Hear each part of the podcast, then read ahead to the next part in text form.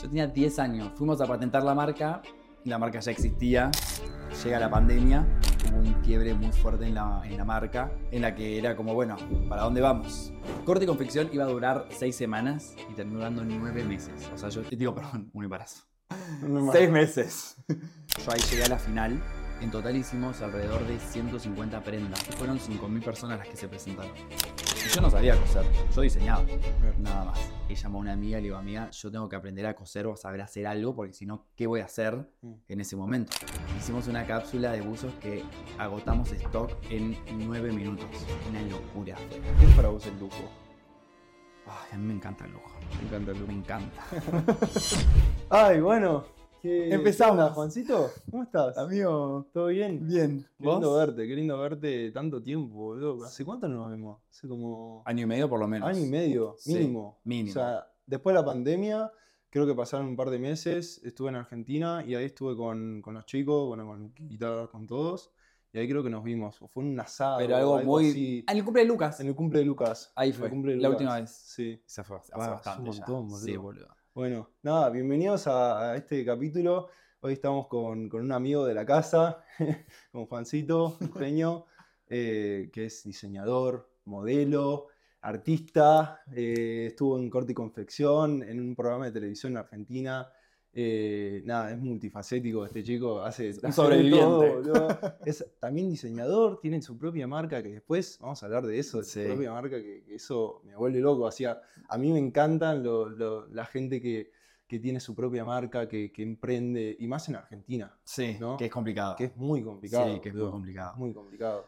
Así que, bueno, nada, contarle a la gente. Vamos a hablar de todo. Vamos a hablar de todo. Vamos a hablar de todo. De la moda, de- pero también de, de cositas tuyas, de, de cosas también un po- un poco personales, si querés Mm. contarlas. o Si, si no, no. Obvio, vamos O sea, a hablar de todo un poco. Si querés arrancamos como línea, en una línea de tiempo. Dale, De- arrancamos, no sé, decirle a la gente quién sos. ¿Quién soy? Bienvenido Juan a Corte y Confección. En nuestro programa con ustedes, Juan Sartor. ¡Juan Sartor!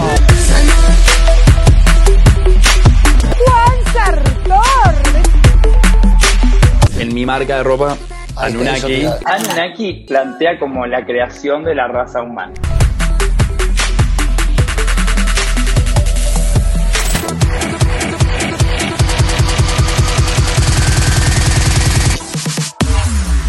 Soy Juan Sartor, nací en Río Negro, una provincia del sur de Argentina, en la Patagonia. Viste que ahora acá es como que decís Argentina y la gente piensa que es Buenos Aires, porque estamos en España. Sí, sí. Es la Patagonia, es al sur todavía. Eh, a los 17 años terminé el colegio, me fui a estudiar a Buenos Aires Relaciones Públicas. En el medio de la carrera estudié, me, vine a, me fui a París a estudiar Fashion Business a Marangoni. Ahí cuando vuelvo, que eso fue hace ya casi 10 años, Ah, un montón. un montón, boludo. Pasó muy rápido el tiempo. Mm. Y cuando vuelvo a Buenos Aires, ahí es cuando tomo la decisión de...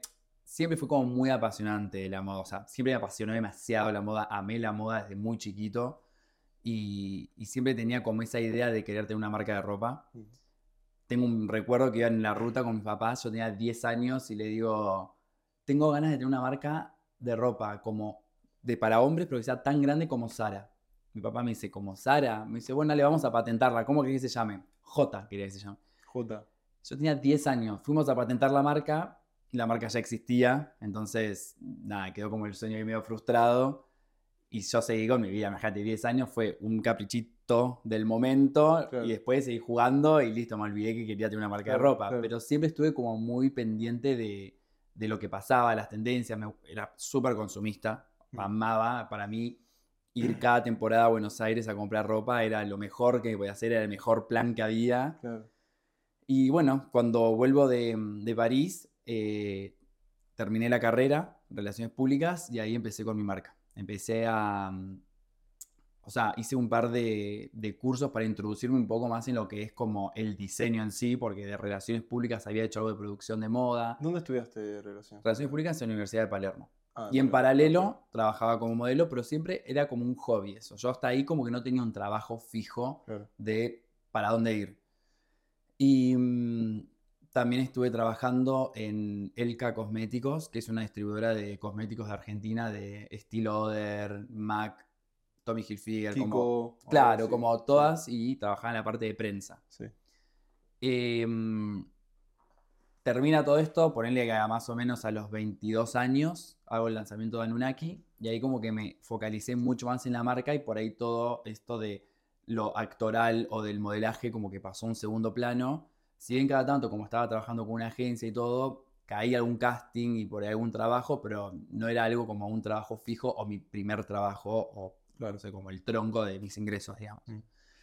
Y mm, me focalicé mucho en la marca, que estuve vendiendo en Argentina como por nueve años, y en el medio de todo ese proceso me llega el casting de corte y confección, que para los que no saben es como Maestros de la Costura o, Project Runway, como Claro, sí, un como reality. un de- reality de, de moda. Exacto, digamos. que es como una competencia De diseñadores igual. de diseñadores. En realidad, sí, es como. mm, Fue, era más orientado no solo a diseñadores, sino también como a todas personas que trabajen dentro de la industria produciendo ropa. Claro. Porque de repente había mujeres que eran modistas, ¿entendés? O había, no sé, eh, drag queens, como había de todo un poco que hacían ropa.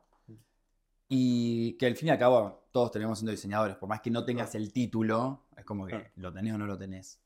Y mm, llega la pandemia, como que ahí hubo un quiebre muy fuerte en la, en la marca, en la que era como, bueno, ¿para dónde vamos?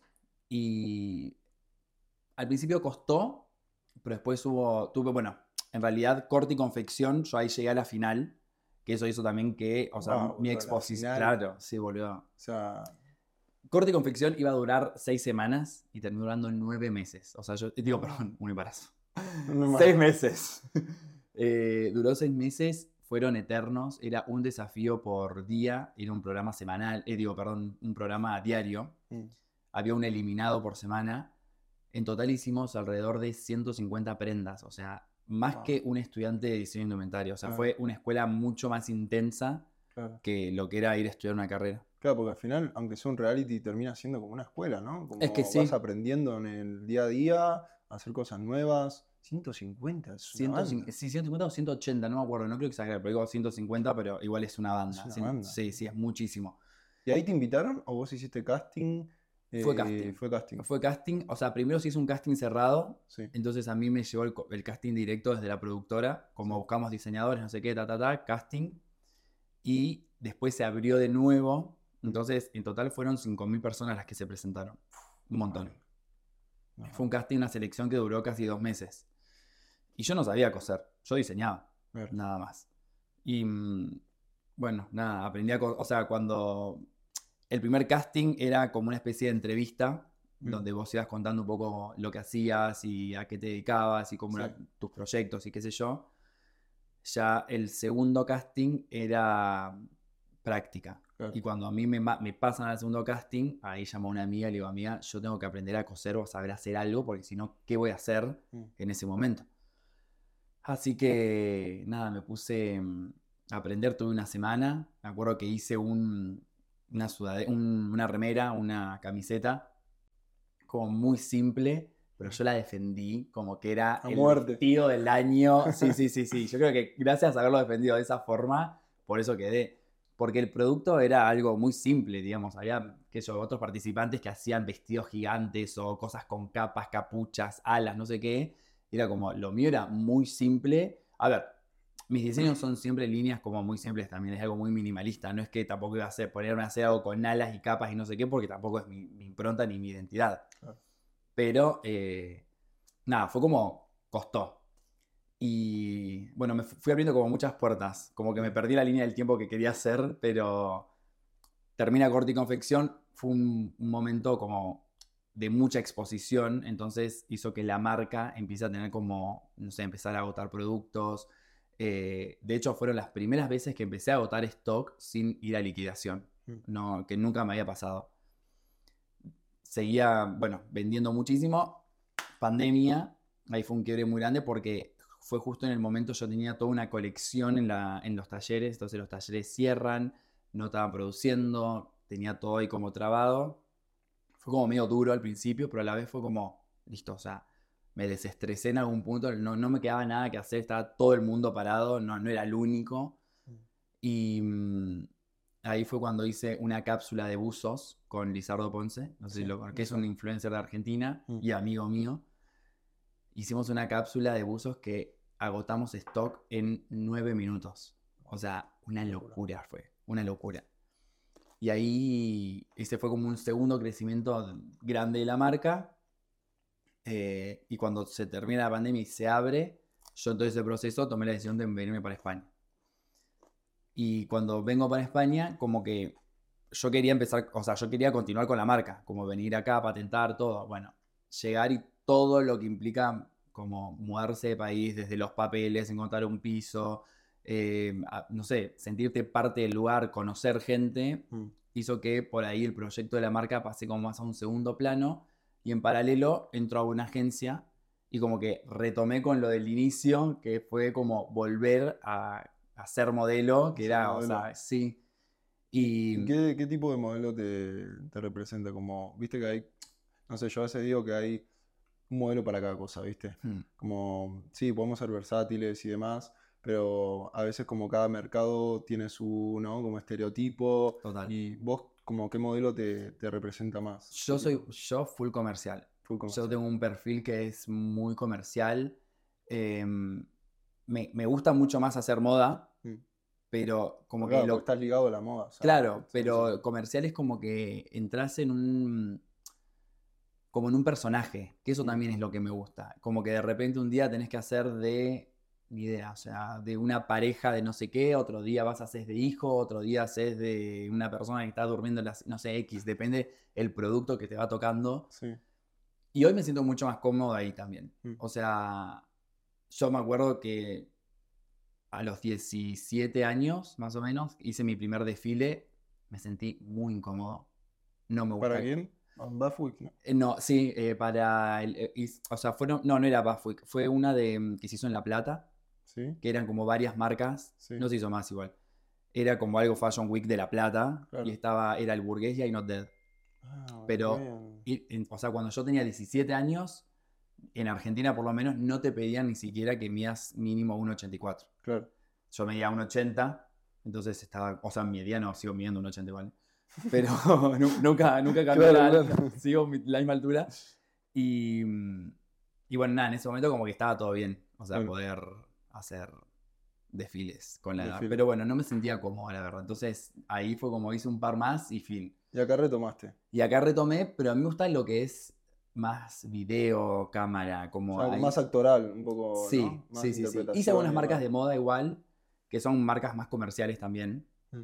Pero mm, me gusta como, o sea, en, en un perfil comercial es donde yo me siento cómodo. Claro, claro. Y, y habla- hablamos un poco de cómo llegaste a ser influencer, eso también. Sí. Porque creo que va más también muy conectado con esto de corte y confección, Mm. de que tuviste mucha exposición. Pero ¿cómo es tener esa exposición? Eh, porque es seguramente para vos, eh, vos tenés una autoestima también alta, Trabajada. Trabajada, Sí. ¿me entendés? Por los años de experiencia y demás. Pero alguien que recién está empezando, tener tanta exposición o hacer un desfile eh, para tal marca, ¿no? Y, Mm. y eso es, debe ser muy duro, que no, chocante, qué sé yo. Sí, o sea, fue un poco de un poco. A mí lo que me pasa es como que yo siento que, mm, que todo es como que, mm, a ver, ¿con ¿qué palabra puedo usar? Como que todo lo que me pasa, yo lo elijo. Por más que a veces uno sienta que es un golpe de suerte o que es como... Yo, yo elegí estar en corte y confección más allá de, de haber hecho un casting o no, ¿entendés? Sí. Yo, yo quería vivir ese- esa experiencia. O como diseñador, o como influencer, o como lo que sea. Mm. Y mm, fue fuerte, sí, pero nunca me dejé como enseguecer por la cámara Claro. o por las luces. Como que sabía que era un momento, un paso en mi carrera y que de ahí iba a derivar a otra cosa, que ahí fue cuando, o sea, yo a veces digo, soy influencer por accidente. O sea, no, no, yo nunca dije, voy a ser influencer y quiero que la gente compre lo que yo me ponga o que yo te, no sé, te muestre un perfume y lo compras porque lo uso yo. Como que a mí se me dio, o sea, haberme hecho conocido en tele hizo que mis redes tengan como otro alcance y el contenido que yo hago o, o muestro es el que empieza a gustar. No me, mm, no me afectó tanto, pero porque también tengo como bueno, no sé si crees en la astrología, pero tengo la mitad de mi carta en tierra, entonces estoy muy los pies sobre la tierra, es como que no puedo salir de ahí. Entonces no, no me quedo como volando. A veces sí, como que flasheo o sueño con cosas, pero digo, bueno, a ver, yo estoy en corte y confección porque tengo una marca de ropa y tiene que explotar mi marca y quiero vender. Mm. Entonces como que todo lo que es influen- todo lo que vino como influencer dura, pero duró como, fueron dos años muy intensos de trabajar con un montón de marcas, con contratos, todo, hasta que me vine para acá. Mm. Pero no, mm, o sea, por eso digo, soy como influencer por accidente. Por no- accidente, No, claro. no es que elegí ser influencer. Claro, claro. Y lo sigo trabajando igual. Y esa, y, y cómo fue, digamos, pasar, bueno, de influencer, eh, bueno, después te viniste a Madrid, estuviste eh, acá buscando piso, no sé qué, Mm, y ahora querés sacar tu marca, acá en Madrid o en Sí. España. sí. Y eso cómo, o sea, ¿qué puntos hay que tener en cuenta también? Porque eso es- debe ser difícil, ¿no? Traer una marca de Argentina, Mm, eh, que es una marca muy personal y muy tuya, mm. eh, que no es que tenés, bueno, capaz sí tenés socios, pero no es que No, que tenés como cinco socios y cinco amigos los cuales se juntaron todos y Mm. crearon su marca. No, es como muy tuya. ¿No? Sí, no, es muy mía y que eso fue lo bueno y lo malo a la vez, porque, o sea, todas las decisiones como que eran mis decisiones. Claro. Si yo quería irme, me iba, si yo quería cerrar, cerraba, si yo quería lo que sea. De hecho, tardé mucho en tomar la decisión de venirme para acá. Fue un proyecto que siempre lo ven, o sea, venirme a Europa como experiencia de vivir, más allá de cuando vine a estudiar, que fueron dos meses, eh, siempre fue un proyecto en mi vida de, de vivir la experiencia de estar viviendo en Europa un tiempo largo Mm. Por cosas de trabajo, por cuestiones económicas o, o lo que fuese, como que nunca lo pude vivir. Mm. Anunnaki, que es mi marca, o sea, mi marca de ropa, fue uno de los motivos por los cuales a mí más me costó venirme para acá. Porque fue un proyecto de nueve años y para mí venirme era cerrar todo, porque como no tengo socios, o sea, Mm. yo de equipo fijo éramos solamente cuatro personas que manejábamos la marca. Después tercerizábamos todo, obviamente la parte de talleres, eh, algún otro servicio que necesitas extra de algún diseñador o lo que fuese, venían de afuera como más freelancers, pero fijos éramos cuatro nada más. Sí. Y mm, bueno, o sea, eso me súper costó y ahora que vine para acá, yo creo que hay que tener como una idea fija de lo que querés hacer, pero no obligarte tanto a, a que las cosas tienen que ser de una sola forma. Porque yo me vine para España y a la a- o sea, terminé los papeles para estar acá de forma como legal y todo perfecto. Y, mm, y nada, o sea, no, no, no me sentía cómodo para empezar una marca sin conocer gente, sin conocer un taller, sin, era como, si yo hubiese empezado en ese momento, hubiese sido un riesgo muy grande, capaz hoy hubiese hecho que no esté acá y esté de vuelta en Argentina. Mm. Que, a ver, no está nada mal, pero yo, mis ganas hoy están en crecer acá. Claro, es que es empezar de cero también. Es que es ¿no? empezar de cero, boludo. O sea, no, mm, no, no sé. es- Todos dicen, no, tráete la marca. No es traer la marca, es empezar una marca de cero. Por más que sea la misma idea, todo tenés que patentarla acá, tenés que buscarte tu equipo de trabajo de nuevo. Claro. Es complicado. Mm. No es imposible. Por eso tardé tanto y hoy, casi un año y medio más tarde, estoy empezando a proyectar de nuevo como... y juntar las ganas Mm. porque esto es un consejo que a mí me dieron y yo no lo tomé, y es que si parás, después te cuesta volver a arrancar, entonces como que nunca pares. Mm.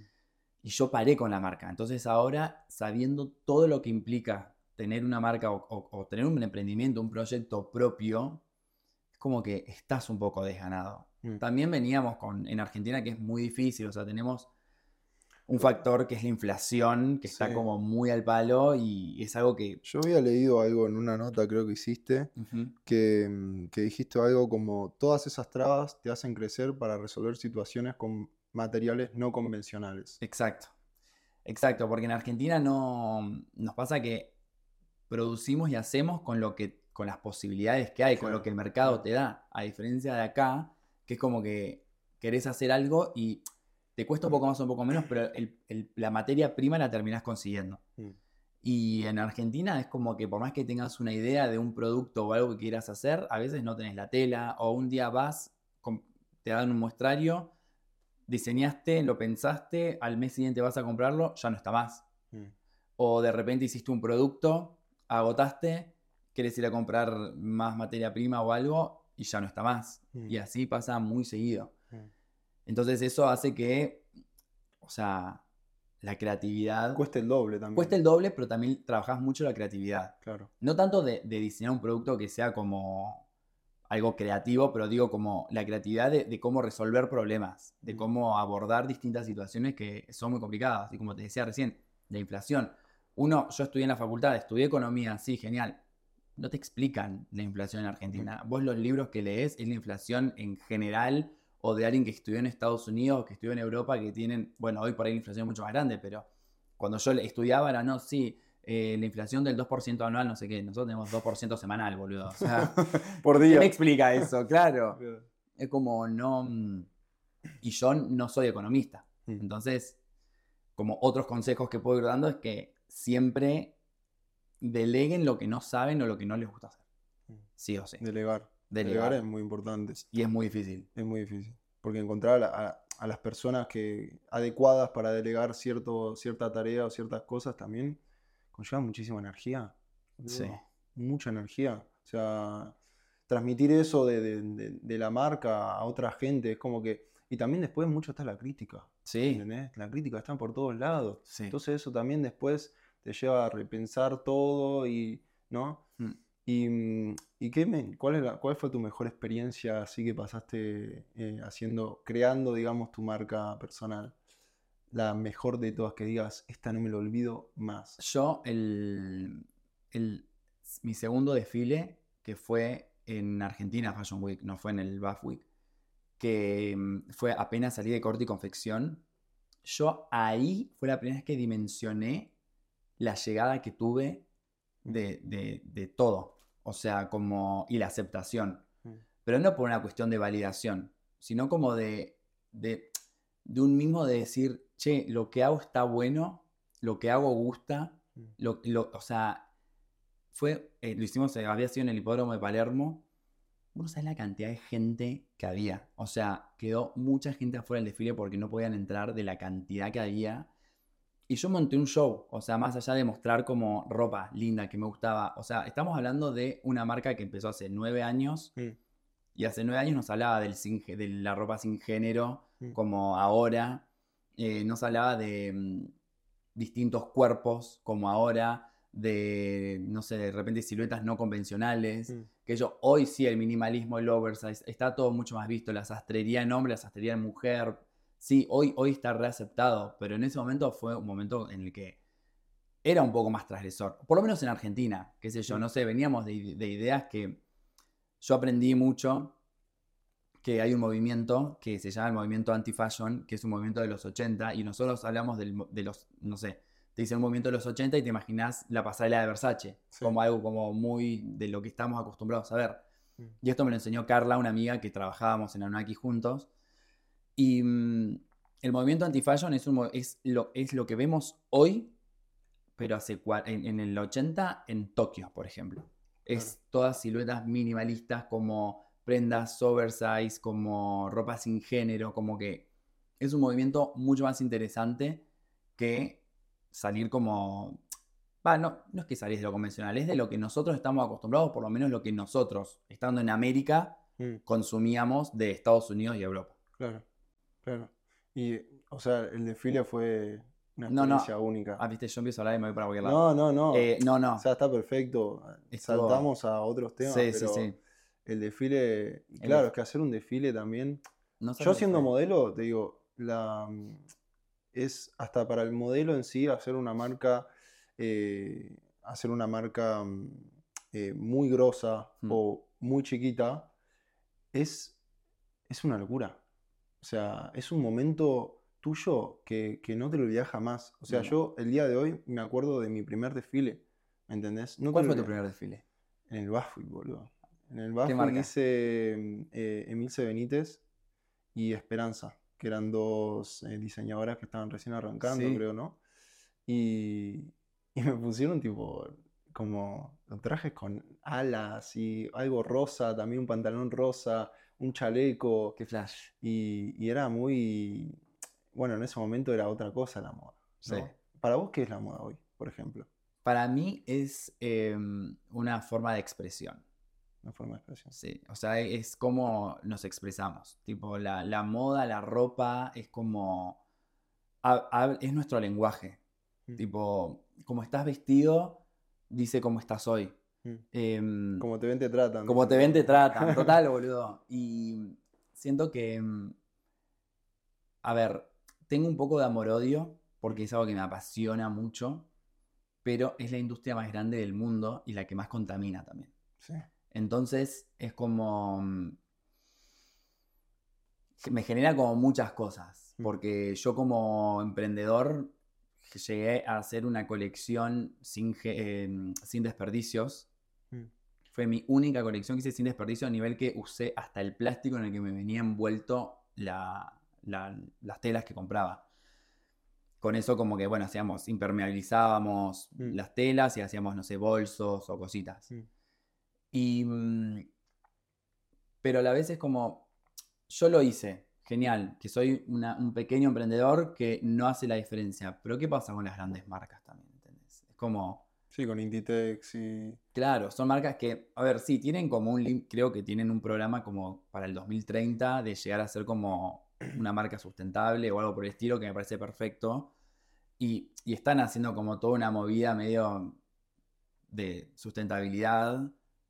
Pero bueno, o sea, eso es lo que me pasa. Los- nosotros, los Mm. emprendedores o los más, más chiquitos o las marcas más chiquitas, Sí. somos las que queremos como un verdadero cambio, pero al final y al cabo como que no es tanto el cambio que, o sea, está genial y hay que seguir haciéndolo, pero el cambio tiene que venir de las masividades, ¿entendés? Como de, de lo grande, grande. Claro. Entonces eso es lo que me genera, es como, me encanta porque es arte y uno se expresa a través de la moda, pero a la vez la, la realidad es que contamina demasiado.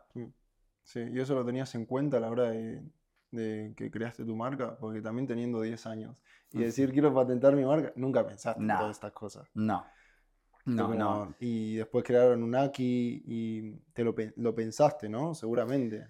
A ver, a mí mm, me costó igual. La, mi primera temporada fue una temporada en la que hice ropa Mm.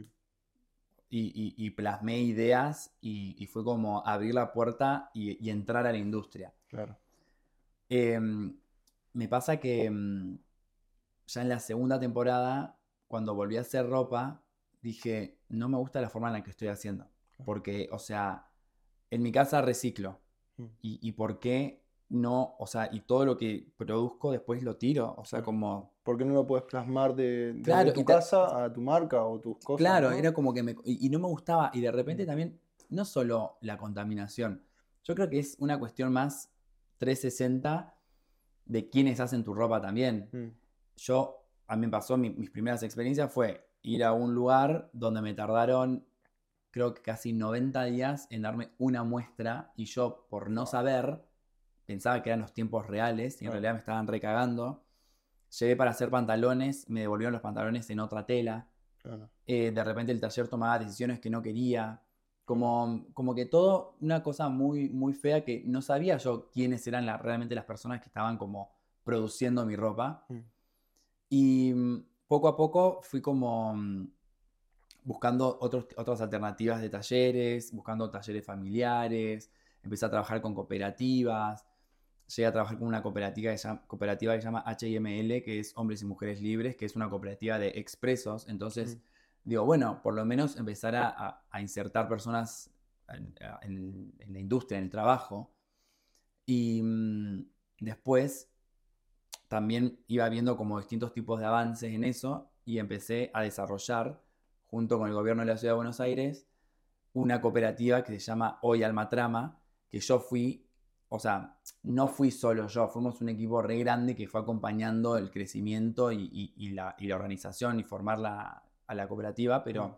creamos una cooperativa que eran 12 trabajadores, hoy no sé si siguen siendo 12 más o menos, pero mm, que son personas de la Villa, ex Villa 31, que ahora se llama Barrio Padre Mujica.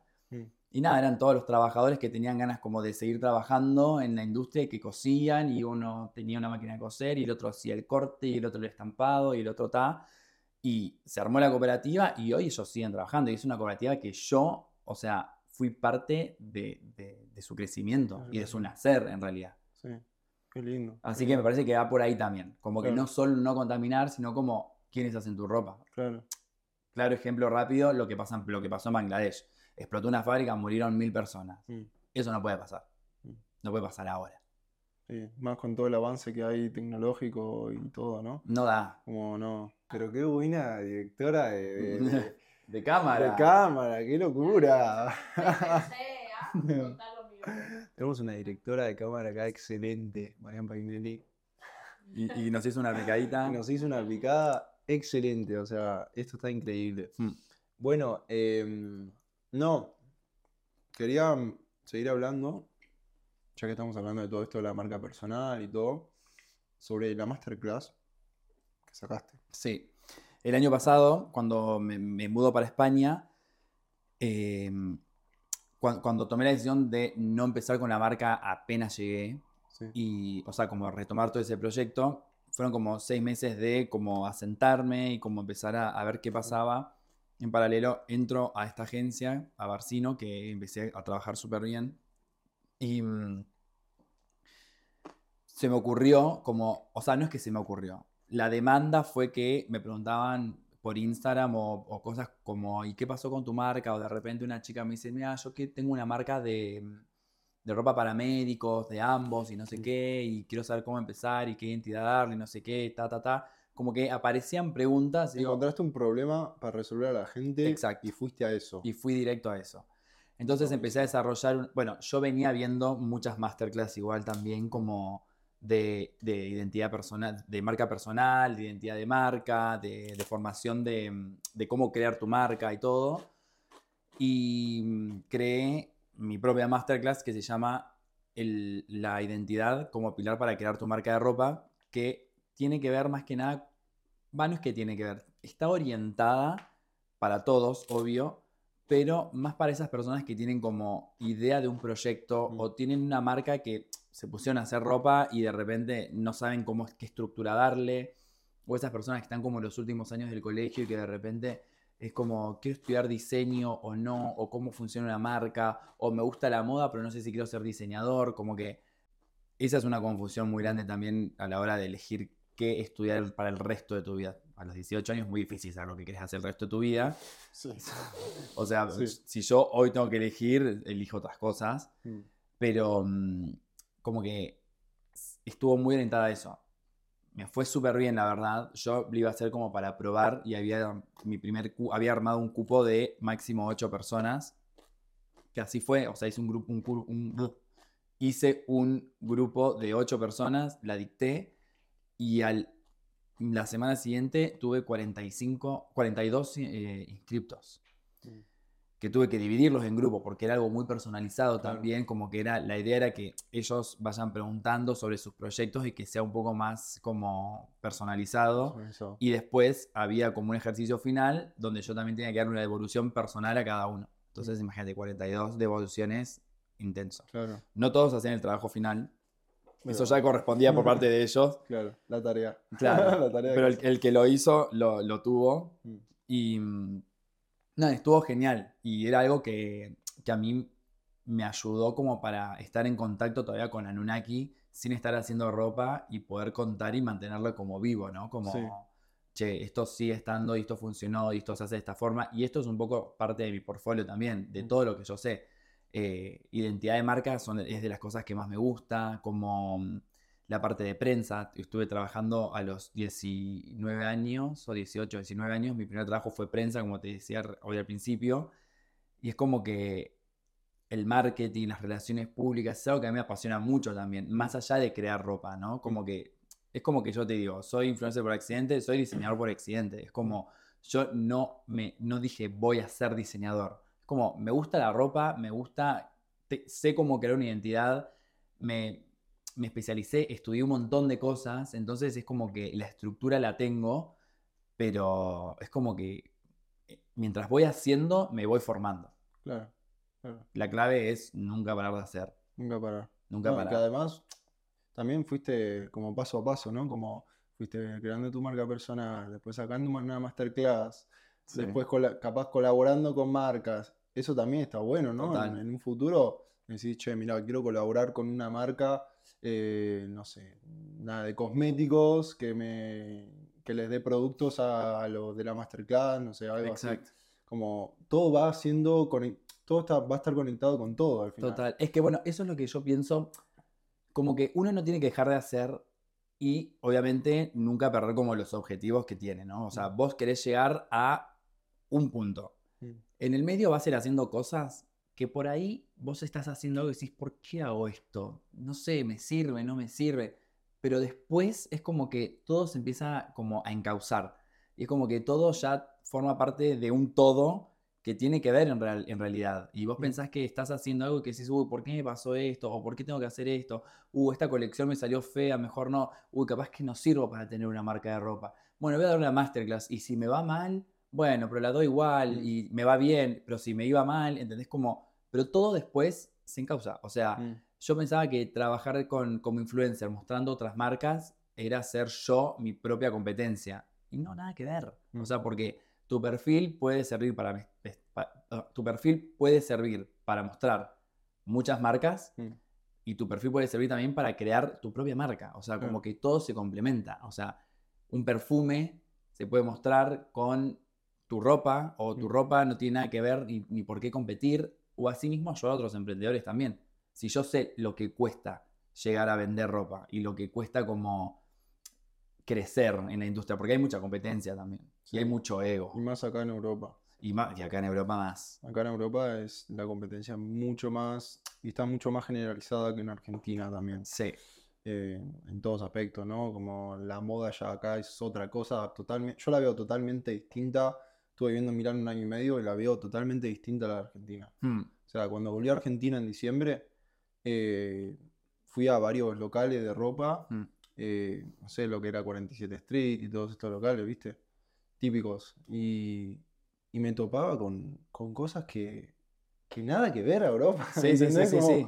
Nada que ver. Nada que ver. O sea, nada. no sé si estamos 10 años atrasados o, bueno, ahora de a poco está como resurgiendo más la moda y, y está viendo ciertos emprendedores también y, y como Artemis, que también es el, Mm. el diseñador y que, que están, que están como yendo más allá, ¿no? Como viviendo también en Europa, pero creando también las marcas en Argentina para que después se puedan inspirar otras personas e ir creando y, y la imaginación, como Sí. eso vos decías, ¿no? Sí, sí, sí.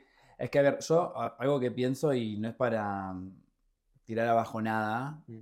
Pero mm, lo que pasa en Europa es que acá las grandes marcas que te marcan una tendencia Mm. son como Mango, Zara, eh, H&M, que, o sea, una vez que estás viviendo acá es como que ya, lo, ya es como moneda corriente y, como que no te sorprende más y, y qué sé yo. Entonces, pero son marcas que tienen equipos de diseño especializados, donde buscan tendencias, donde buscan como qué es lo que se usa, qué es lo que viene, donde te crean las tendencias también, porque una vez que una prenda está en Zara es porque esa prenda ya está de moda, básicamente Claro. y que capaz que esa prenda hace tres temporadas la viste ya en un desfile donde fue tendencia. Mm. Y mm, en Argentina la diferencia es que las marcas que nos marcan a nosotros, la, a nosotros la masividad y lo que está algo de moda, son todas las marcas que están en Avellaneda. Que no están desarrolladas con un equipo de diseño, Claro, con un equipo o con una estructura donde creen sus propias prendas. No digo que Sara cree sus prendas porque copia todo, también, o sea, toma referencias muy literales, pero, mm, o Mango, lo mismo, pero en Argentina es como que hay, hay otra cuestión de, lo, de la importancia de lo que tiene que el, el diseño, Mm. ¿entendés? Entonces, si esas marcas realmente todas toman, tienen equipos de diseño o pueden producir algo donde sea un poco más interesante, Mm, yo creo que hay otra movida, ¿entendés? Hay otras tendencias. Claro. claro. Y, y sin ir más lejos, obviamente en Argentina tenemos Sara, pero Sara roza el lujo en Argentina, Sí. porque es muy caro. Bueno, eso quería hablar. ¿Qué es para vos el lujo? Ay, a mí me encanta el lujo, Te encanta el lujo. me encanta. ¿Cómo, Me lo, encanta. cómo lo ves el lujo? O sea, eh, porque hay mucha gente que lo ve como ya, me compro algo de lujo y ya es mi marca, ¿me entendés? Como Hmm. me aferro mucho a ese lujo. Y hay mucha gente que le pasa, ¿eh? Sí, Hay mucha gente que conozco que, que se aferra a una marca no sé, como Gucci, como Balenciaga, que se compra todo Balenciaga, todo Mm. Gucci, todo el Che Gabbana. ¿me Sí, sí, sí, sí. A ver, a mí mm, siento que igual se está perdiendo mucho el lujo, que está muy sobrevalorado, que realmente para mí lujo hay pocas cosas que son Sí. de lujo. O sea, por ahí hay marcas que las catalogamos como marcas de lujo, pero yo no sé si todos sus productos son de lujo. Claro. Eh, para mí lujo es eh, un, un reloj Cartier, ¿entendés? Eso es lujo, ¿entendés? No digo que en ropa no, pero de repente, qué sé yo, que, una, que tengas que hacer una hora, y fe- una hora y media de fila en Chanel para comprarte un bolso, no me parece lujo. Mm. O sea, es como no, el, el lujo tiene que ver con, con- no solo con tener una, un- una prenda o una pieza de valorada o con una historia, sino que también tiene que ver con un servicio. Mm. Y hacer una fila una hora y media no me parece un servicio de lujo. Mm, Total, total. Sí, McDonald's.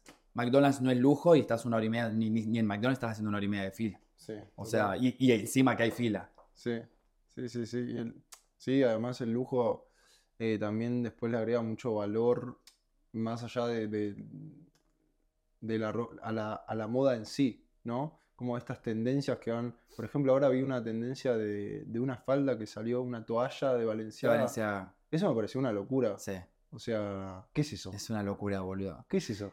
Es una locura. A mí O sea, ¿vos te lo comprarías un- una falda de toalla de 800 euros? No sé cuánto Yo estaba. hoy no, pues no, no, no sé si gastaría los 800, pero si los tengo y me volvió loco eso, me lo compro. O sea, no, no, yo como que no soy parámetro para esa pregunta, porque, o sea, si busco, a mí me gusta algo y tengo la plata, yo me lo compro, no me importa lo que vale. Pero eh, sí me parece como, Valenciaga tiene como una línea muy fina entre eh, el boludeo y Mm. la tendencia y como, eso es lo que yo pienso, ¿no? Mm, Sí entiendo que tiene un equipo de marketing impecable, porque, Mm. o sea, de la crisis que tuvieron hasta hace, no sé, un año, ahora ya la gente se olvidó, y- o sea, hicieron mil cosas nuevas, Valenciaga volvió a ser lo que era, pero Valenciaga no es lo que era Valenciaga en sus comienzos. O sea, yo creo que me parece que está buenísimo el marketing y la identidad y, y cómo crean esa tendencia, me parece espectacular, pero... eh, Cambiaron mucho la identidad, ¿no? mucho. Fue evolucionando demasiado. Vos ves lo que eran los vestidos de Cristóbal Valenciaga a lo que es hoy y, y es otra cosa, nada que ver. Porque, por ejemplo, no sé, Louis Vuitton, a mí, en mi criterio, también evolucionó un montón, pero siempre fue teniendo esta identidad de Mm. los bolsos, ¿no? De Louis Vuitton. Total, Como un bolso de Louis Vuitton, ¿me entendés? No es un bolso cualquiera. total. Como en Valenciaga no tenés eso. No, No decís algo es todo nuevo. Claro. es todo lo que vos ves es nuevo. Es todo creado nuevo, de, de ahora, de la moda de ahora. Exacto. ¿no? Es Y- todo muy... Sí, o, o- o está... Sí, no, no hay algo, nue- no algo que, que se mantenga. Tal vez... No sé, habría que revisar un poco más los archivos porque la verdad tampoco es que sigo tanto, pero capaz que hay alguna prenda en particular que, que sí, Mm, esté como... eh, No sé, pero pasa que una remera mm. No es algo... Y es que ahora está tan, eh, está muy ligado al futurismo, de, de hacer prendas futuristas y Sí. esa cosa de, ¿no? Que me encanta igual, a ver, como marca nueva me encanta, Sí, pero no como, pero, pero Valenciaga no es lo que eran sus comienzos. claro. O sea, como una marca nueva, Valenciaga hoy sí me parece lo- impecable, me parece que desde el punto de vista como mm, marketing, o sea, acaparó un público joven que a las marcas les cuesta muchísimo. sí. Y yo creo que la mayoría de, de- de los jóvenes de, no, no, no quiero exagerar, pero entre 15 y 25 años, Mm, yo creo que su primer marca hoy es Valenciaga. mm, Y son las personas que cuando tengan 40 años van a seguir en Valenciaga, ¿entendés? mm, A diferencia de, no sé, marcas de relojes, por ejemplo, que les cuesta un montón encontrar eh, un público joven, porque todo el público que tienen son, porque los relojes son caros, mm. y todo lo público, el público que tienen son es, es gente grande. Entonces es como... mm, Por eso te digo, como marca nueva me parece perfecto. De hecho, toda esta, esta identidad y todo lo que tuvieron y esta comunicación que tienen en redes sociales y todo está re bien hecha. Mm, Sí, Porque es un, es un público que después va a seguir consumiendo y cuando siga creciendo y teniendo plata va a seguir siendo fiel a la marca. claro, claro, claro, claro. Y contame un poco, ahora hablamos de las mejores experiencias, pero quiero saber los momentos duros, que eso también la gente eh, Porque en las redes vemos todo color de rosa, ¿no? sí. Todo lindo, todo, todo perfecto, la creación de la marca, no sé qué. Pero ahora quiero saber un poco eh, el detrás de escena. El- los momentos duros, los momentos donde decís, eh, no puedo más. Sí, Donde decís, Oh. no doy más. hubieron varios. Eh, uno fue el, el de la pandemia. Apenas, o sea, el primer mes no pasó nada porque estaba todo parado. Después sí, fue como, che, bueno, hay que pagar el taller y no estoy vendiendo nada. Mm. Eh, hay que sacar créditos o no. Mm. Hay que pedir plata prestada o no. ¿De dónde saco? Hay que achicar. eh, Costes. Co- sí, Sí. Y, y además de, de achicar los costes como a- las producciones. O sea, yo tenía todo en el taller y las telas en taller y tenía proveedores esperando que yo les pague para que me den las telas. Obviamente después, hoy, hoy viéndolo a la larga, es como que es súper entendible y yo creo que es una crisis que todos pasaron. Mm. Pero en ese momento, cuando de verdad pasan 45 días y no tenés un ingreso, es como- Mm. bueno, me puse a hacer barbijos. Las mascarillas, Ah, tenía telas en mi casa, me puse a vender mascarillas, mascarillas, mascarillas y vendí un montón de mascarillas, pero como que igual no era algo que quería hacer. Claro, era lo que te, te salvaste con algo porque Sí. no tenías. Y ahí fue cuando crecí en TikTok, Ah. porque empecé a mostrar tipo cómo se hace una mascarilla, que... que... Ah, mirá, Sí. eso no sabía, boludo. Sí, me acabo de acordar, igual yo tampoco me acordaba. Tremendo. Sí, y empecé a hacer videos en TikTok de boludeces y entre esos tipo estos y, mm, y empecé a vender un montón. O sea, vendí como 600 mascarillas. Qué locura. Ah, tipo, en ese momento era, no sé, 150 pesos cada una, Claro. medio euro, no sé ni cuánto es, Claro. nada. Bueno, pero ¿cómo de, de estar en, en la ruina casi Sí. pudiste sacar algo? Es que eso es lo que digo que tenés que reinventar, reinventar todo el tiempo. O Mm. sea, y sos muy creativo. O sea, yo tenía telas ahí que no iba a hacer camisas y de repente, claro, te estaba dando una mascarilla de seda. O Claro. sea, no es que. Pero bueno, o sea, pobre, pobre esa tela que nunca pensó ser mascarilla. iba a ser una linda camisa y de repente. Terminó siendo Sí. un barbijo. Ese, es- sí, ese fue un, un momento así como medio deep, pero después salí. Mm. Em, respecto a la marca o en general. Sí, en respect- estamos, estamos hablando de la marca, pero también como un poco en general, como... Porque en No sé corte si tan personal, porque Claro. capaz vos no lo querés decir y No, no, está, está todo bien, no pasa nada. En en corte y confección tuve momentos así como bastante duros. Mm. Primero porque, mm, que, a ver, duros y que después yo te lo desdramatizo en un segundo y me empieza a chupar un huevo. Pero que hubo mucho de que me trataban del acomodado, de el que no sabe coser y como mucho de, de- de juzgarte por cosas. Mm. Eh, que, haces un programa de diseño si no sabes coser y yo saqué dos participantes muy fuertes de- del programa. Eh, la primera que saqué fue Leonela, que después hubo un repechaje y volvió a entrar, menos mal. Y mm, no sé, una culpa si no. Y, y me acuerdo que la primera vez que saqué a Leonela, mis redes explotaron de nivel como mucho bardeo, ¿entendés? Mm. que cómo sacas a Leonela, que Leonela merece ganar, que ella se vestió de novia, que es una buena diseñadora, que ta, ta, ta, ta, ta. Y todos los que son fan de ella empiezan a hacer tu hate. Mm, Claro. Y después, eh, cuando llegué a la final, saqué un personaje muy fuerte, que era Teresa. La de 66. Sí, años. que ella era, Modista, es modista. La gente la ama. Mm. Y cuando la saqué, o sea, se me vino todo encima. Tipo, yo me acuerdo, nosotros veníamos grabando con. eh, creo que teníamos una diferencia de cuatro capítulos. O sea, yo. Nosotros grabábamos el viernes que. el lunes que se iba Teresa. Y eso salía el viernes. Mm. Yo ese fin de semana dije, sale el programa, yo no abro Instagram en todo el fin de semana hasta que vuelva a aparecer el programa del lunes y que la gente medio que se olvide un poco porque, Claro. Porque sí, la gente me, no, no me, no me Te odia- me odiaba. ¿Cómo odiaba. manejabas ahí el hate?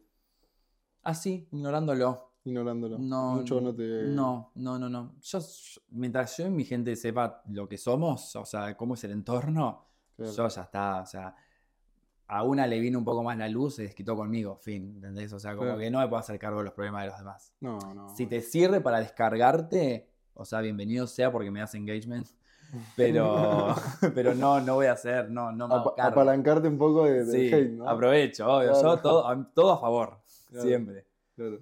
Y esos fueron así como momentos como duros en la carrera, pero la verdad que soy como de... mm, Siempre veo el vaso muy lleno, Mm, ni siquiera medio, siempre 75% lleno. re, re.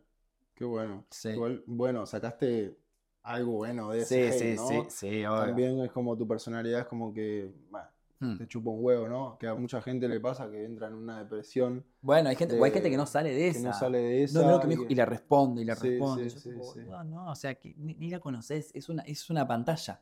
Mm. Es una pantalla que no sabes ni quién escribe, ¿entendés? O sea, no, no. ¿Y, y te pasó de, de también encontrarte fans? ¿O no? Sí, re, re. O sea, Y te piden fotos ahí. Ah. sí, boludo. Y de hecho me pasó, me pasó acá en España, que yo para mí, o sea, corte y confección fue hace, no sé, cuatro años creo, por Sí. ahí. Y mm, me pasó en una fiesta, yo estaba del orto encima, y estaba ahí re de fiesta, no sé qué, y viene un chico y me dice, no, una chica y me dice, vos sos Juan Sartor de corte y confección, que yo tipo, sí, digo, ¿cómo te acordás de mí? O sea, estoy viendo en otro país, tengo otro pelo, ya crecí, o sea, estoy en otra. Y, y me la resube. La verdad que, o sea, es como que esos momentos son los que es como que decís, che, sigo estando, ¿entendés? Como, y, y te motiva para seguir haciendo cosas y todo. Eso está bueno. bueno. Sí, me encanta, me encanta. Y cuando me, me encontraba con fans, porque en ese momento había mucho grupo de fans. Mm. Para mí era un flash tener grupo de fans, primero. O sea, era como, que no, no le acreditaba que había gente que hablaba de mí o subía fotos o me decía, me editaba fotos y cosas como, mm, o sea, amaba. Y cuando los conocía, era una cosa que te dan mucho amor, boludo. Mm. Es como mucho amor de, de alguien que no conoces y, los, y, y lo recibís como amor, ¿entendés? Mm. Es, es muy lindo, a mí me encantaba. Así que si alguien quiere ser mi fan, está bienvenido. Porque era re lindo. Vean este video primero. Claro. Eh, bueno, qué bueno, qué bueno eso. Ayer Sí. me pasó, boludo. Ayer fue una locura. Dije, claro, no, no me di cuenta y no caía. Porque, pero mm, iba caminando por la calle con, con mi novia y, mm, y en un momento, nada, había muchísima gente, porque acá Madrid está explotado de gente todo el tiempo, Mm. 24/7. Es como acá no para, la vida no para acá. Mm. Y iba caminando ahí y ven, veo una ahí que me hace así. Ay, no, me muero. Así me hace, me mira, pero me mira a mí. Yo dije, ¿Qué ¿qué pasó? Así, ¿no? Como, ¿a ¿A mí? quién? claro. Y estaba así, no te puedo creer, yo te decía hace un montón, estoy dentro de la agencia, soy modelo, no sé qué. Y como que seguía caminando y yo, y yo me quedé como, se habrá confundido, Mm. ¿me entendés? Como, nada que ver. Y vos caíste ahí. Y, y después otro que decía ahí, no, que te sigue, que, que es modelo también. Y yo seguí caminando, tipo, ni, ni, ni cuéntame, boludo. Ahí es cuando después la mina debe decir, este era una ortiva. Sí, sí, sí, pero. Y, y después empiezan a hablar más de vos, ¿viste? Claro. Pero, pero fue como. Te juro, eh, si lo estás viendo este video, no sé quién era, pero no sé, gracias. claro, es que sí. Es que yo creo que, a ver, el tema de, del- de los fans o de la gente que te conoce o, o eso, el reconocimiento está bueno porque nosotros, nosotros, todos los que trabajamos en esto, somos como muy au- autogestivos en nuestros propios proyectos. Mm. Y si de repente alguien te cruza y te dice eso, es como que decís, boludo, o sea, tu trabajo está funcionando y tu Claro. trabajo está llegando y está inspirando a un montón de gente también. Porque ella es modelo o él, no sé quién era, y vos sos modelo, y entonces capaz que sos un referente muy importante, qué sé yo. Imagínate, entre los modelos de pasar con. Nosotros tenemos una modelo muy conocida, Mica Gañarás. Mm. Y es como. Yo creo que es un referente para casi todos los modelos. No, Todas no por querer ser ella o por sí, pero decir como, che, o sea, la mina llegó, es de las modelos más top del mundo, no, no tiene nada que envidiarle a nadie y, y qué sé yo, es como te inspira. A mí me pasa un poco con Marcelo Burlón, que Sí. es del sur de la Patagonia como yo, el chabón estudió relaciones públicas también, Sí. vive en Milán, tiene su marca de ropa y qué sé yo, a mí, para mí su vida eh, eh, es inspiradora, que encima yo entré a corte y confección Mm. Y el primer programa lo grabé con una, camis- con una remera, con una camiseta de Marcelo Burlón. Y me escribió ¿No? diciéndome que, como agradeciéndome que use su marca y no sé qué, yo tipo, ¿cómo le llegó esto a él, entendés? Mm. Fue un re flash, me escribió por Instagram y Qué yo fue locura. como, wow, boludo. Y es como que decís, bueno, o sea, estoy haciendo cosas que, que le llegan a gente y encima a gente que, que te gustan. Claro. Que, Que te sirven a vos un montón de. que eso es de- como un mimo, no Un sé. mimo, sí. Para mí está re bueno, o sea, que la gente te reconozca y te lo haga saber y A ver, en el buen sentido, ¿no? Mm. Como tampoco abusar de eso. Claro. Pero qué sé yo, no sé, me parece que está buenísimo. Como que, que les guste lo que haces. O bla- Sí. Me pasó en un after que. En un after encima, imagínate el estado. Claro, el estado tuyo. Eh, Estaba en un after, qué sé yo, y yo me había ido a grabar un, un comercial a Bulgaria, Mm. 10 días, Sofía, Bulgaria, en pleno verano, no hay nadie, es Mm. muy chiquitito, todo está cerrado porque la gente es como, es como en enero en Buenos Aires que se va todo el mundo. Mm. Bueno, estuve 10 días en los cuales tenía como 5 días libres en el medio, desde el principio al final tenía 5 en el medio. ¿Qué- Sí, y qué onda sí, pero después llegó un momento en que no había mucho más para hacer, la verdad. Entonces me puse a hacer TikToks. Y en un momento se me viralizó uno que conté una story no sé qué, de, de una experiencia que tuve. Listo, se reviralizó, llegó como creo que al millón de vistas, una Mm. cosa así. Fin de semana siguiente, Barcelona, after. Hablando, hablando, hablando, que no sé qué, que TikTok. Un chico se pone a contar en el after que había visto un chico que contaba no sé qué, ta, ta, ta, ta, ta, ta. Y digo, soy yo ese. sos vos, me dice, sos este. Y era igual, o sea, era yo claramente. No, y fue muy gracioso, boludo. Locura. No sé a qué, a qué iba con esto. Él no era un fan, pero era alguien que, que nada, sí, sí, que le llegan las cosas, boludo. Sí, sí, sí, que es gracioso. A mí me mandaron un video el otro día porque, nada, como hice la campaña de Rochas y estoy literalmente en toda Argentina. En- Ah, está ahora. Las pancartas, sí. Tremendo. Y, y veo un video de, de un TikTok que me mandan mis amigos y, pongo, y veo que pone ja, ja, ja, ja, ja, como largo, ¿viste? Y en mayúscula. Yo toco el video y era un TikToker que, que habla, que es, que hace como el personaje de villero, como el que va andando por la calle y nada, habla boludeces. Y en, un vide- en ese video va caminando por la calle y en un momento dice, y me graba la pancarta que está en mi cara, ¿viste?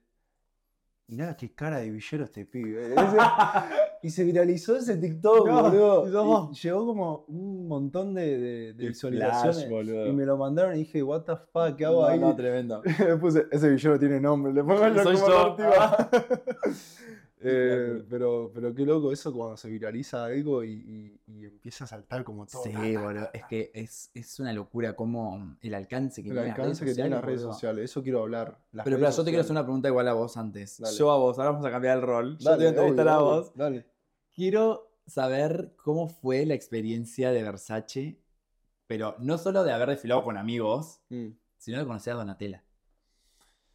Porque- Ah, eh, no, porque no, en, la, en Dolce Gabbana hicieron todo- todos juntos, vos, Sí, en, en la Alta Sartoría, que fue hace dos años, creo. Sí, dos años.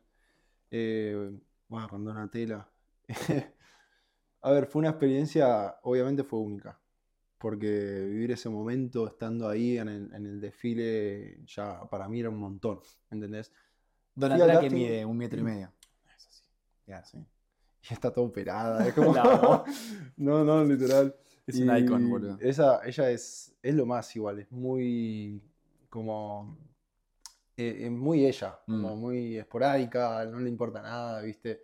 Tenía todos sus guardaespaldas ahí, igual ella no, no la toca Nadie. nadie, boludo. Tienen todos sus guardaespaldas ahí, todos gigantes, nadie. Y nos sacamos una foto con ella, eh, estaba con Luquitas y... Ah, porque era re pandemia eso, ¿no? Fue en Sí, plena fue pandemia, ¿no? más o menos un poquito después de la pandemia, creo. Ah, Sí.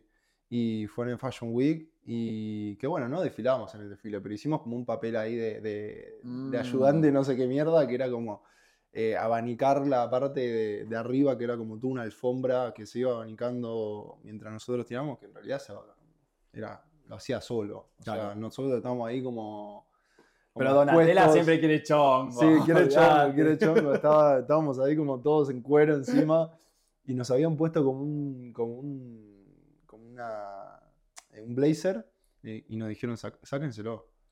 Y estábamos ahí en bola, literal. Amo. Sí, sí. Amo. Y después me bajé así la, la cosa y, le- y Lucas me dice, amigo, bájatela, bájatela. Y estaban todos con el coso, viste que Sí, sí, teníamos sí, como sí. un pañuelo acá y nos la bajamos y nos sacaron la foto. Que aparezca la foto ahora acá. Que aparezca, Que la, aparezca la foto, foto. Que aparezca la foto. Y dije, boludo, qué genio que sos, tipo, ¿cómo se te ocurrió?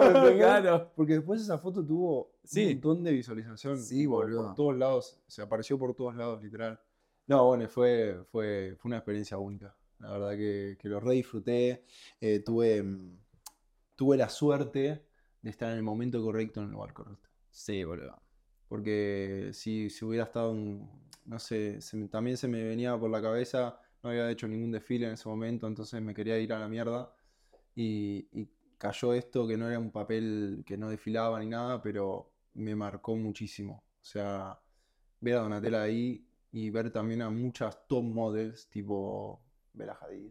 Es que ver la industria de cerca. La industria de cerca, claro. Eso, eso fue un flash. fue Mm. un flash ver a, a Bella Hadid, yo la amo a Bella. Y también estaba Naomi Campbell, boludo. Mm. Tipo, había top models de verdad, ¿me entendés? Y, y nada, fue, fue hermoso. Fue hermoso, la verdad. Fue hermoso. Qué flash, boludo. Sí. ¿Y para vos qué es el modelo? ¿Qué, Mira, a mí me genera mucha controversia, la, la verdad. sí, Como que, sí, como que lo disfruto mucho. Me gusta mucho el hecho de. Para mí, o sea, se prende una cámara y es como que me encanta, boludo. O sea, lo re disfruto. Tipo, grabar, hablar, eh, hacer fotos, todo. Pero a veces me trauma mucho a nivel cuerpo, es la verdad. Entonces, ahora estoy intentando como que ya eso me chupe bastante un huevo, viste, que es como que yo me hago el problema y lo desdramatizo y lo soluciono y En fin. dos días. En dos días, sí, sí, sí, sí. Y me pasó ahora que mm, estoy, por ejemplo, mal del hombro Mm. y entonces no puedo entrenar, no puedo hacer un montón de cosas y fue como, y al principio, crisis. No ir al gimnasio, eh, que, que dieta, que no dieta, que no sé qué, no sé cuánto. Y después dije, ¿sabes qué? Listo, fin, boludo. O sea, tengo que estar dos meses sin ir al gimnasio. ¿Cuántos son dos meses en toda tu vida? Mm, no. Pero bueno, o sea, eso es lo que, lo que más me cuesta, la a mí me pasa, ¿eh? A mí me pasa. Yo soy de entrenar mucho. Eh, mi novia lo sabe. Soy de entrenar muchísimo. Pero claro, cuando tengo vacaciones o demás, quiero, quiero seguir, pero a la vez son vacaciones. Son vacaciones y quiero despejar y quiero... Que igual a veces, yendo al gimnasio, también me despejo mucho, ¿eh? Sí, sí, sí. Me ayuda mucho a, a no pensar y, y enfocarme solo en una cosa.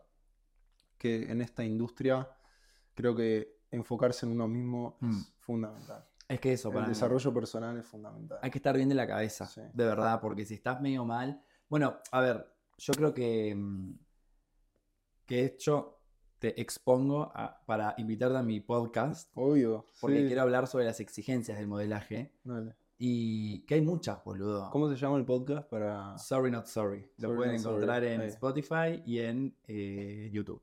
arroba sorry no sorry? Ah, eso. Y en Instagram. Y listo. Em, de las exigencias del modelaje, boludo, porque es como en moda, por sobre todas las cosas, todo lo que es público, como comerciales, u otro, u otro tipo de. Porque hay modelos de todo tipo. O sea, Mm. no es que hay solamente. La gente, por ejemplo, dice, soy modelo a que Versace. Tipo, o sea, es como Mm. que la gente piensa directamente que sos como modelo de alta costura o de marcas así. Mm, Y en realidad hay una variante gigante. Sí. Y hay perfiles para absolutamente todo. Pero siento que en moda, y vos lo sabrás un poco más y lo podrás explicar por ahí mejor, que eh, hay mucha exigencia. De la altura, el peso, las medidas, mm, Sí. la piel, eh, como, ¿no? Sí, sí, sí. Son muchísimos factores. Mm, La verdad que son muchísimos factores. Y, y yo creo que, que, claro, o sea, estando, eh, siendo modelo, ya, primero y principal, ya estás expuesto. Total. Ya tu imagen está expuesta a donde sea. Entonces también teniendo tu imagen expuesta, primero te tenés estéticamente, porque si hablamos estéticamente, te tenés que ver bien. Mm, O sea, tenés que tener, no sé si formado, pero tenés que estar bien físicamente, ¿no? Y para estar bien físicamente, tenés que estar bien mentalmente, ¿no? Totalmente. O sea, una cosa va conectada siempre con la otra. Y, y creo que las, ex- las exigencias eh, va más que nada por el estereotipo que va marcando cada mercado, ¿no? Como la alta costura, obviamente, tiene el estereotipo de modelo muy marcado. de Total. 1,88, o sea, de 1,83 a 1,90 y hasta ahí, ¿me entendés? Yo mido 1,91 y a veces me hacían problemas, boludo. O sea, ¿Por alto o por bajo? Ah, por alto, no, por alto. Ah. Pero porque hay prendas que a veces no me quedan Mm. o me van corta de manga, ¿me entendés? Pero, pero sí, esta, estas exigencias que te, que te marca la, la industria creo que viene de hace años. Y ahora se está haciendo un poco mucho más, más tranqui, ¿no? Se está manejando mejor y, y, y hay muchísimos modelos ahora que miden unos 70 y desfilan para, qué sé yo, eh, Sí, Dolce Gabbana. Dolce eh, Gabbana o, o alta costura o Valenciaga, ¿me entendés? Y Mm. no necesariamente tiene que medir un 88, Total. ¿me entendés? Ahora está, se, está, se está abriendo muchísimo más el mercado para, para distintos tipos de modelos, como vos decías. Eh, pero sí, las exigencias eh, al principio es, es duro, es duro. A mí me... Yo era muy flaco, era muy flaco y siempre tuve problema de, de ser flaco, ¿no? Y de, y de las críticas y de que te digan larguirucho y demás, que a ver, son críticas que después a mí me chupaban un huevo, ¿no? Pero Sí. Que después te vas dando cuenta que capaz fueron cosas que te fueron marcando a tu personalidad, ser el flaco, ¿me ¿entendés? Y, y yo no quiero ser el flaco. Yo lo llevaba todo a la contraria. Mm. Yo quiero estar armado, ¿me entendés? Yo quiero ser fuerte, quiero verme fuerte. Y ahí fue cuando empecé a trabajar mucho mi físico, mi cuerpo. Y se me empezaron a abrir muchas oportunidades también. Pero, ¿qué pasó? Cambié de mercado. Ah, Porque cuando era muy flaco, fui a trabajar a París y trabajé con marcas en París. Pero cuando cambié el físico, me fui a Milán y trabajé mucho en Milán. mm, ¿Me entendés? Entonces es como que dependiendo de cómo vos eh, trates a, a- a tu cuerpo y a tu físico y te veas estéticamente, vas a funcionar para un tipo de mercado diferente. ahí va. ¿Entendés? Por eso está bueno también saberlo, ¿no? Porque Sí, hay mucha gente que por ahí no lo sabe y de repente Sí. son modelos y van a probar a un, a un país y, Mm. y les va mal y se frustran y en realidad es porque, qué sé yo, tu contextura va para otro mercado. Claro, Supongo claro. que lo, lo mismo de pasar, no sé, de repente los modelos en México. Mm, Los modelos en México son como mucho más marcados, mm. como hay, son otros perfiles también. Sí, sí, sí, sí, sí. Sí, a- y también me gustaría hacer un poco más comercial también. Me gusta mucho jugar con la cámara. Está buenísimo. Está boludo, buenísimo, Está boludo. muy bueno. Metes ahí un poco de actuación y, y, y te metes más por el lado actoral. Y pagan re bien. y pagan re bien, ¿me entendés? O sea, los comerciales en donde Sí. mejor pagan. Yo creo que la industria de la moda, en, la alta costura, no, pagan bien. A mi parecer, no pagan bien. Porque ya, eh, claro, contratan tantos modelos. Eso estaba pensando, claro. contratan tantos modelos. Que es un presupuesto que se divide en todos. Claro, ¿me entendés? Y no es que es como una publi que son 3, 4 modelos y, y- y pagan fortuna porque, porque es el uso de imagen, por Mm. esto, por lo otro. No, o sea, haces un desfile y te pagan nada, boludo. Y estás ahí 8 horas comiéndote, de- no 8 horas, sino vas al casting, no quedas en el casting o quedas en el casting, después fitting, después, ¿me entendés? Son como varios, es un proceso, ¿no? Sí.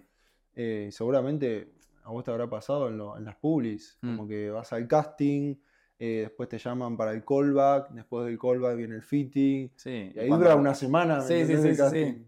Sí, sí, total, total. y en casting a veces te la tenés que fumar tres horas y el Sí. callback otra hora más. Sí. Bueno, a ver, es poco tiempo igual si lo decimos en Total, tiempo. Y además de nuestro trabajo, es el Total. trabajo del modelo hacer eso, Sí. esperar y tener Y ahí te tenés que... paciencia. Viste, boludo, acá decía algo que yo siempre dije, el modelo trabaja esperando. Sí.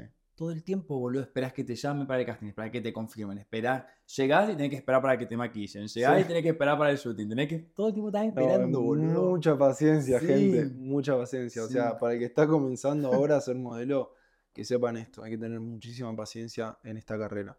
Eh, eso es Y constancia. Y constancia. Porque, uff, muchos no, boludo. Sí. O sea, empiezan siempre, o sea, siempre es más no que sí, en todo. Sí. En mi caso, por lo menos. Sí, sí, en el mío Hoy, por e- hoy capaz me siento un poco más privilegiado y digo, che, qué bien. Pero mira, el.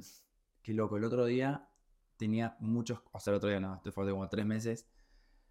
Tenía muchos castings. Entonces ahí dije, bueno, voy a empezar. Yo, yo soy muy desorganizado. Recién empezó a la agenda este año, como que, bueno, para- porque necesitabas como estar un poco más organizado, qué sé yo. Empecé a contar la cantidad de casting que hice en un mes y en cuántos quedé de esos. Hice 28 castings, quedé en dos. De 28.